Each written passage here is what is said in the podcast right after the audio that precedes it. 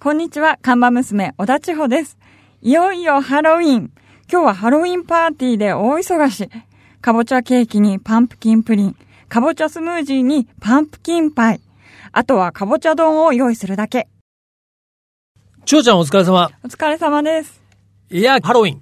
ハロウィンですね。ね俺もやっぱりね、ちょっと世代的に今一つハロウィン乗り切れてなかったんだけど、はいちょっと今年あたりからそろそろ行こうかなと思デう。ビューしますかオレンジ色でしょ、ハロウィンってはいカボチャだから、はいちょっとね、僕のやってるナビカーズあとボイスパブリケーションで会社はオレンジ色がそうですね。イメージまなさんにで、ねハロウィンやっぱハロウィにンな盛りやり上すいげていこうか。ということでね、今日は俺も狼男の 仮 装で、はい狼男なんですかそう。かぼ来たんちだゃよパンプキンじゃなくて。いや、パンプキンじゃなくて、やっぱりちょっと大人のね、男の仮装って何かなっていうふうに考えたら、狼男あんまり見かけないですね。ド 見かラけキないュラとかはよく見ますダメ狼男ゾンビとか。狼男なんか違う意 味の。違うの違った間違えてる、はいえ、ちょうちゃん何今日は仮装はかぼちゃです。かぼちゃか。かぼちゃの被り物。ああ、なるほどね。まあ女の子、かぼちゃ、女の子はね、かぼちゃと、あとなんか人気のある仮装ってあるの、人気があるのは、まあ、結構最近ゾンビとかも人気ありますし、結あー構周りの子みんなゾンビのメイクね面買ったっていう子もいますよね。あれちょっとやめてほしいな。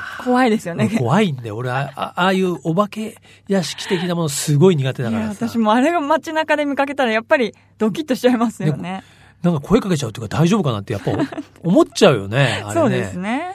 今日は当店もはい。 ね、ハロウィンで、えー盛り上がってまいりますよ。もう本当にね。はいパーティーですねえー予約もね、いっぱい入ってるんで。はい。ということで、ちょうちゃん、今日のメニューを紹介してください。はい。今日のメニューは、ラジコタイムフリースタートです。はい、来ました。そうですね、この番組をですね。はいもちろん、ね、ラジオで聞いているという方もいらっしゃると思いますが、最近は、やっぱりね、まあ、スマホとか、まあ、パソコンでも聞けるんですけそうどでも、すね。ラジコ経由で聞いてるっていう方もやっぱ多いと思うんですよね。はいそのラジコにね、タイムフリー聴取機能。これ何かという、便利ですねうん結構ね、ラジオとか宣伝してますが知ってる方も多いと思うんですが、つまりこの番組を放送した後1週間の間に限りですね、いつでも後から番組を聞くことができるという。はい。まあラジオとしてはね、画期的だよね。そうですね。聞き逃した時とか。だってテレビってさ、今、録画してみるでしょ、大体。うんどっちかっていうと。そうです。そういう方が多いですね。ねでも、ラジオって今までやっぱその番組を聞きたければ、その時間にね、あラジオなりそのラジコなりで聞かなきゃいけなかったのは、うん自分の好きな時間に、まあ一週間になら聞けるということで、これはかなり画期的な。だよねはい、機能ですよだね。から、ね、俺たちも番組やってるからさ、こうみんなに聞いてねって言っても、うんその時間用事があるっていう人絶そうなん対いですよ。るでしょ。あ、聞き逃しちゃったっていう人もいますしね。ね。まあそういう人に聞いていただけるということでですね、非常に今日の番組もですね、もしかしたらね、これはあの午後4時からやってる番組ですけど、はい。朝の4時に聞いてる人もいるかもしれません し。そうですね。で、あともう一つね、シェア機能っていうのがついてね。はい。例えば自分がこの番組を聞いてて、この番組面白いよと思ったら、まあ SNS でね、シェアすると、今度はそれをこうポチッと押すとう、んその番組が聞けるというね。どんどどんんどんだから広広ががっってていいくくとといいううでですすね。ところで非常に、まあラジオにとってはですね、いろんな可能性が増えると思うんですが、はい。まあラジコの場合は、今のところこう、エリアがね、決まってるんで、そうですね。聞けるエリアが。そうですね。例えばこの FM 富士の場合は、基本的には山梨のうんエリアでしかまあ聞けない。ただ、ね、それもですね、はい全国どこにいてもこのね、FM 富士、あるいはこのナビカーズ会を聞ける方法もあると。それがね、ラジコプレミアムといってね、月額350円かな。はい。まあ、この会員になってもらうと、まあ、日本中のこうラジオ局の放送が聞き放題ということで。かなりもう番組のジャンルも広がりますもんね。そうなんだよね。もちろんん。この番組、北海道の方うもん九州の方もこの番組を聞けるようになるし、逆に僕も入ってるんですよ、ラジコプレミアム。はい、入ってるんですうねん、。そうするとまた違うね、エリアの放送も聞けるようになりますから。あー今まで聞けなかったようなそそ番組も聞けるというそうなんですよね。そういう意味では非常にですね、はいぜひね、山梨エリア以外の方にもですね、この番組をね、聞いていただきたいなというふうに思っております。ということで、今日のメニューも紹介したところで、ぼちぼちカフェをオープンしましょう。リラクプレゼンツナビカーズカフェオープンです。今日のオープニング曲なんですが、はい。やっぱりね、ここはハロウィンですから。はい。ハロウィンに、まあ、ちなんでと思うんですけど、まあ、普通だったらね、こう最近結構、こうね、最近のヒット曲でも、はい。ハロウィン系の曲ありますよね。そうですねキャリーとか、はい。まあ、ちょっとまあ AKB とかね、はい。 まあ、そこは大人のナビカズカフェですから、はい。ちょっとそっちは置いといて、ちょっと古い方に行きたいと思いますけど。なるほど、遡った感じ。遡った。まあ、しかも直接ハロウィンの曲というかですね、ハロウィン的なものを感じさせる曲ということで、皆さんね、オジー・オズボーンというね、アーティストを知っておりますでしょうか我々世代には有名だし、あ、最近はでも、ね、オジーって若いね、アーティストともはい結構あ、コラボコラボしてるんんですよね。だから若い方もご存知かな。このオジーはね、やっぱりこの、ちょっと猟奇的パフォーマンスでね、結構有名で、ステージ上でこう鶏を食べたりですね。まあはいそういうちょっとオカルティックな、でも面白いのなんかね、そういうとこはあるんだけど、すごい小太りのおじさんなんだよね。 その本人がね。はいでちょっと愛嬌があって、まあロック界の愛されキャラでカリスマなんですけどもね、えーそのオジー・オズボーンからね、今日の僕の狼男の、はえいー仮装はこの曲に引っ掛けてるんですよ。なるほど、ここに繋がってくるわけですそうね。。月に吠える Bark at the Moon。自動車雑誌ナビカーズとリラクゼーションスタジオリラクがお届けするリラクプレゼンツナビカーズカフェ。カフェオーナーことナビカーズ編集長川西圭介と看板娘、小田地方のナビゲートでお届けしています。オーナー、お客さんがいらっしゃいました。こんにちは。いらっしゃいませ。こんにちは、モデルの山下明和です。はい。ということでね、今日は遊いびに来ていただいたのはですね、い、きなりこう、いい男風の声のトーンで入っていただきましたけどね、 えーモデルの山下明和さんということでよろしくお願いします。はいよろしくお願いします はい。僕はもうね、あまりにも付き合いが古くてですね、えーまあね、そうですね山下くん、山ちゃんと言ってますけどもね。長いですよね。長いですよ。もう、だら。から、どれくらい元なナんビで始まって、もう十数10年、年、 10 10年以上。 10年以上にはなりますよね。はい。ね、まあそんなですね、山下くんは、まあ2回目、こはいのナビカーズカフェがはいそう始ですねまった当初にね、もうだからきっと3年ぐらい近く前になるんだよね、あれは。そうですね。えーはいということですが、まずはお飲み物をちょっとお題いただきましょうか。何でも好きなもの。何でもいいんですかはい、何でもどうぞ。何でも置いてあるんですか何でも置いてあります。なければ作りますから。じゃあ、体脂肪を燃焼するコーヒ ーを。体脂肪を燃焼するコーヒー。あ、からしからし。あ、からし。からし。からし。燃えるからあれ。からしと水混ぜ水混ぜて燃えるってそれ下が燃えるように痛い とかそういうあのいじめ系で すかコーヒーの粉に3分の1ぐらいからしにして、なるほど唐辛子とこうドリップして、見て。て。あ、でもそれ。れいいですね。確かにうんね。唐辛子はいいねですねカプサイシン効果で。あるよね。あはい。ちょっとどううちやのっメてニみューま唐辛子コーヒしー。た。新しい。新しい。 お願いします。ね、見た目は普通のコーヒーなんだけど、はい飲んだら飛び上がるけど。試しにどう出してみます試。今日ちょっと山下君に試そう。はいお願いします。じゃあね、ちょっと燃えるコーヒーをね、ご用意している間にですね、ご紹介したいと思うんですが、山下明和さんはですね、1980年生まれということで、東京のご出身です。まあ、あの、本当に多岐にわたってましてね、まあ、アウトドア、ファッション、スポーツ、ね、オートバイ、車、それから船舶系、自転車系雑誌でも活躍してますが、まあ、ブライダルショーとか航空などのモデル業もやっておりますし、あとはね、モデルだけじゃなくて、まあ、かける、ね、ライターとしても活躍もあるんですよね。これもうそろそろなんか本職っていうか、わかんなくなってきてますよね。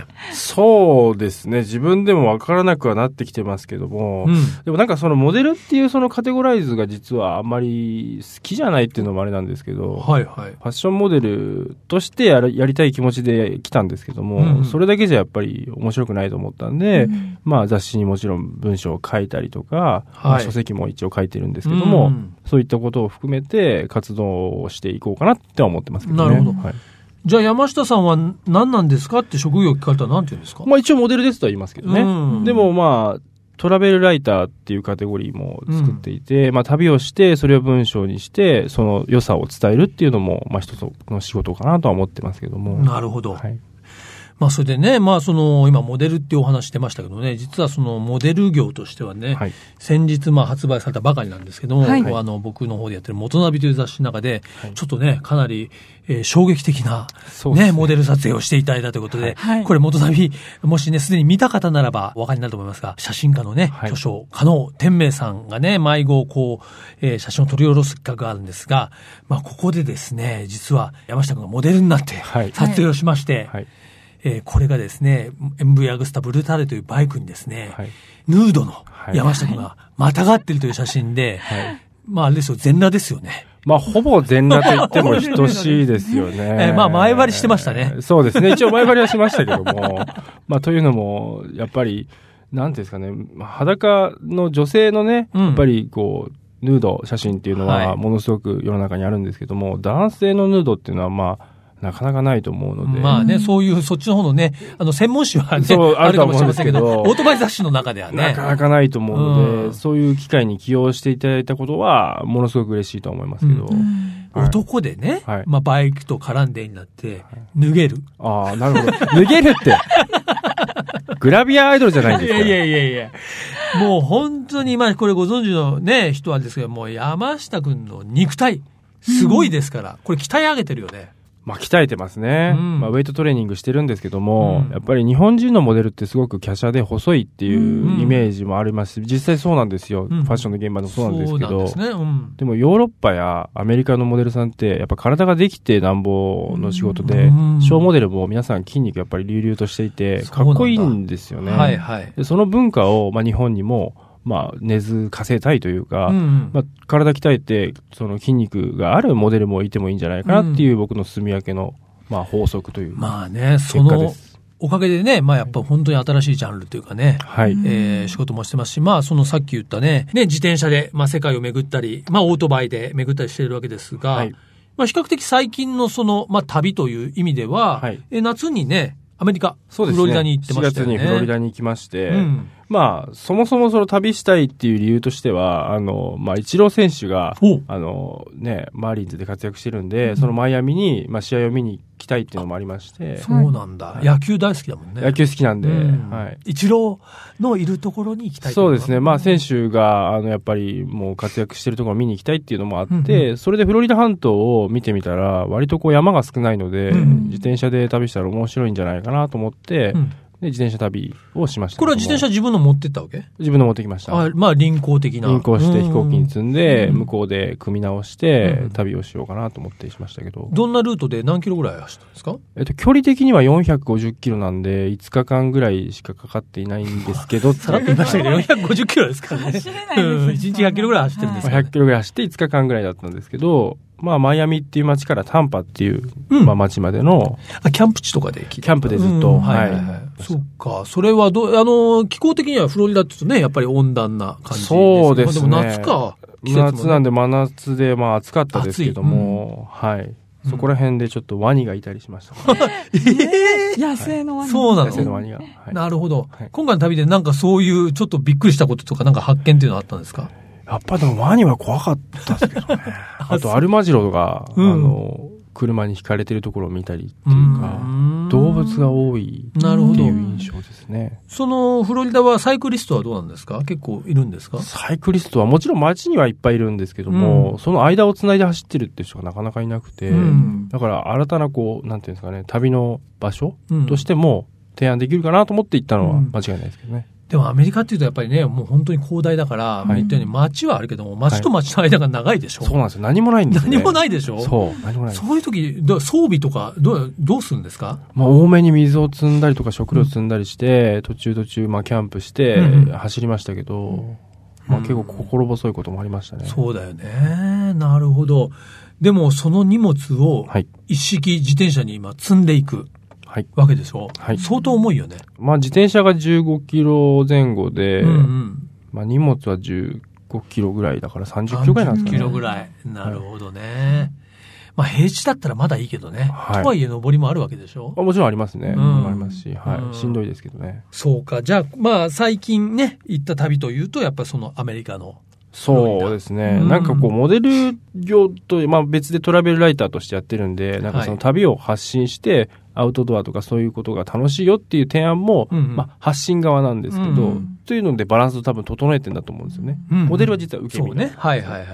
逆に投げる側としてトラベルライターっていうのは実は前に出ていいうん職業であって、うんうん、自分の感じたことをそうそうね、そう発信していくと。まあ旅っていいなって思ったりとか、うんまあ海外に興味を持ってくれる若者が一人でも増えてくれればいいなって思いで旅を続けてるっていうところはあります。うんなるほど。じゃはい。あ自分が旅をして、まあいろいろあると思いますけどね。はいまあその、まあおすすめできるとまた意味が違うかもしれないですそういう場所ってどこですかそうですね。まあ、まずは、タイおおタイなんうだ。んうんは行いった方がいいんじゃないですか、あね。タイに、タイにまず行け行ったと。方がいいっていうおおそれはなんで、まあ、タイっていう国は、うん昔だと、うんその、やっぱ発展途上国のイメージがありますけども、うん今はものすごい経済うん発発展を展しているんしていてで、うんパワーがあるんですよね、うんうんうんうんとにかくパワーがある、うんモーターサイクルも車も、そうですね。増えてきてますしうんうんうんうんそういったパワーを感じてほしいですね、そう日か。本人として、まあ、今というね、その時代時代があるからね、かつてやっぱり日本がはいすごい急成長を遂げた時代もあれば、はい今はまあそのアジア、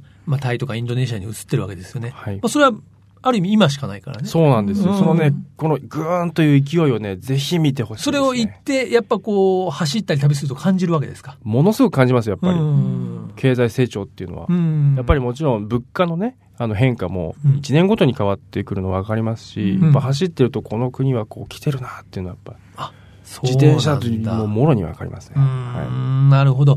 自転車の旅、そう簡単にね、まあ、真似できない人もいるかもしれませんけども、まあ、いろんな旅の形がね、ありますから。最近はどうですかその旅の話をどっかにこう書いたりとかっていうのは。い、そうですねバイシクルナビにもあ書きましたけどうんうも、んうんまあ、そこはアメリカっていうカテゴリーだけで、うんあの書いたりしましたし、うんまあ、あとはこの後あのサイクルモードっていうは自い転車のイベントがあるあはいのはいはいでそこでまあトークイベントはやる予定ではあります。あそうか、サイクルモードね、毎年、えー幕張メッセではい、やってる自転車の祭典ですけど、そこで、あ旅トークみたいなものをね、やるわけですね。はいはい。ということでね、まあ今日はそのね、モデルの話、それからね、トラベルライターとしての話をお伺いしましたけれども、ぜひね、ちょっと来週は、その山下さんのですね、オートバイとか、はい車、ね、話もちょっと伺いたいと思いますので、はいぜひね、来週も辛いコーヒーをお待ちして、 ええ嬉しいです ね。ありがとうございます。ははいい、。準備して待ってますんで、はいおいでいただきたいと思いますが、こちらのね、ナビカーズカフェではですね、えー遊びに来ていただいたゲストの方に一曲ね、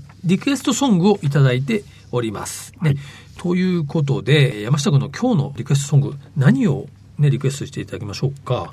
えっ、と、クレイジーケンバンドさんの、はい。あ、やるときはやらなきゃダメなのよっていう曲ですねこ。の曲は何か理由があってこれやっぱりなんかあの、車でかけていてうんうん、やる気になる曲ですよね。そのままのタイトルで すが。こういうタイトルですかね。はいそうですやねるときはやらなきゃダメなのよと。はいうん。まあこれね、じゃあ山下君からのメッセージということでね。はい、クレイジーケンバンドの、あ、やるときはやらなきゃダメなのよ。聞きながら、えー本日はお別れしたいと思います。また来週よろしくお願いします。よろしくお願いしますす。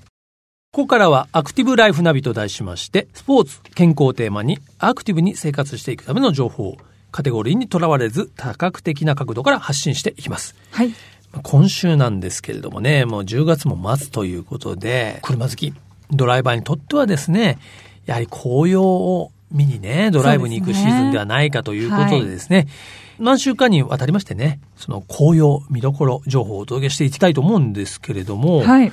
ね、時期的にはもう北海道の紅葉の見頃はもうそろそろ終わりかけそうみたいて、ですね今まさにというと東北はい。かなで紅葉って言ってもね、まはあ、いこう葉がね色づくっていうのは知ってるんですけども、そういうねそうですちょねっと豆知識をですね、はい看板娘に教えてもらいたいと思いますけどもはい。ちょっと紹介したいと思います。まあ、葉っぱがあの赤とか黄色に、うんまあ当たり前のようになってるんですけど、はいはいその赤くなるのには、まあ、理由があってですね、はい秋になって葉から枝に栄養が流れなくなった結果、おう葉の中に溜まりすぎた栄養がはい赤く変化するから赤くなるんだそうでそうなの、はい寒くなって葉っぱに栄養がす。溜まっうん、て、な溜るほまどった栄養素が赤くなってるということなんですね。でまあその後枯れちゃうんだもんねそうです。それであまた黄色くなるのはまた原因が別でですね、うんうんうん黄色くなるのは葉を緑に見せていた色素が分解されて、うんうんもともとあった黄色い色素が目立つから黄色くなるそうなんですね。るなほどねのでまあ理由が違うということですね。赤と黄色だあそうかとと。いうことでね、まあ今はね、はいとりあえず東北が見どころということでね、はい。今日はね、そのうちの、まあ、三大名所というか、必ず上がってるところをね、ちょっとご紹介したいなと思いますが、はい一つはですね、蔵王だね。お山形ですねスキーでも有名な。はい。。蔵王のね、膨大な高原。こっちはね、蔵王エレン山の山麓にある紅葉の名所。夏はキャンプ、冬はスキーを目当てに多くの人が訪れる高原リゾート。はいねちょっと東京とかね、うん。えーこちらからだと、まあ、距離はありますけどもね、やはり紅葉の見どころでありまおすす。すめですね。はい。それから次はね、これ僕行ったことないんですよね。はい。鳴子峡、はい。宮城ですかね。こちらもですね、そう、渓谷、鳴子峡という渓谷で、約2.6キロにわたり、高さ100メートルの断崖が V 字に切り立つ大渓谷ということで、はいあ、俺高いとこダメだからな。私も高いのがでもこれはダイナミックでしょうね。そうです ね。ー写真で見るから、高さ100メートル。ルの断崖 V 字型に切り立ってるんですよ。いや、でもここはね、温泉もね、あ、いいですね。あるね。はいこの滝の湯というのは日帰り温泉。これ風情あるね、ちょっと。そうですね。鳴子温泉に地獄谷、湯煙をはしごする紅葉ドライブとありますけどもね、いいですね。ははいい、そしてね、もう一つが、バンダイ、東スカイライン。はい。これは福島だね。そうですね。これはね、僕行ったことありますよ。まあ、有名ですよね。紅葉シーズン以外も、やっぱこう、ドライブルートとして有名ですけど、ね、今写真もありますけど、うん、真っすご赤いですね。こんなしか赤くもなるんだ赤と黄色と、まあはいちょっとオレンジとということですね。これは全長29キロのバンダイアズマスカイラインは紅葉の見どころとして、ね、毎年多くの観光客が訪れるとありますけども、うんそうか、29キロあるのか。じゃあ、こう、のんびり行けば、こう1時間ぐらい、まあ、だいぶ楽しめね、ますよ走ね。り続けられるっていうことですね。東京東の方からもね、行きやすいですし、うんまあ今日ご紹介したのはね、この蔵王、それから鳴子峡、そしてね、バンダイアズマスカイライン、3つご紹介しましたが、結構ね、ネット上に情報出てますんでね、はい。まあ JAF なんかも、そうですね。JAF ナビの JAF ナ方ビだったり、どうあいうのとは日産ドライブナビのお方で。日産もドライブね、はい。まあそういうですね、ホームページありますので、ぜひね、紅葉をチェックして、お出かけになってみてはいかがでしょうか。ということで、アクティブライフナビ、本日は、東北の紅葉おすすめドライブルートをご紹介しました。リラックプレゼンツ、ナビカーズカフェ、オーナーの川西圭介と、看板娘、小田地方でお送りしてきました。はい。ね、ということでね、今日の番組冒頭でも紹介しましたけどもね、はいラジオ、FM ラジオのね、タイムフリー聴取というのが始まってますんでね、えーこの番組を今聞いてる人は、ね、まあラジコなんかで聞いてる人はぜひは、いシェアしていただいてね、そうですねえーこのナビカーズカフェをですね、リスナーをどんどん増やしていただきたいなと思いますが、はいね、えーそしてぜひね、番組へのですね、ご意見、感想、リクエスト、ね、こういったものもメッセージでね、はいお寄せいただきたいと思います。はい。それではアドレスを紹介します。アドレスは、ナビカーズアットマーク、fmfuji.jp、navicars アットマーク、fmfuji.jp までお待ちしております。はい。毎週日曜日午後4時からオープンする車好きが集まるカフェ、ナビカーズカフェ。また来週です。お車を運転中の皆さん、安全運転でお願いします。リラックプレゼンツ、ナビカーズカフェ、オーナーの川西圭介と、看板娘、小田地方でした。それでは皆さん、楽しいドライブを。来週もご来店お待ちしております。 Have a good coffee and drive!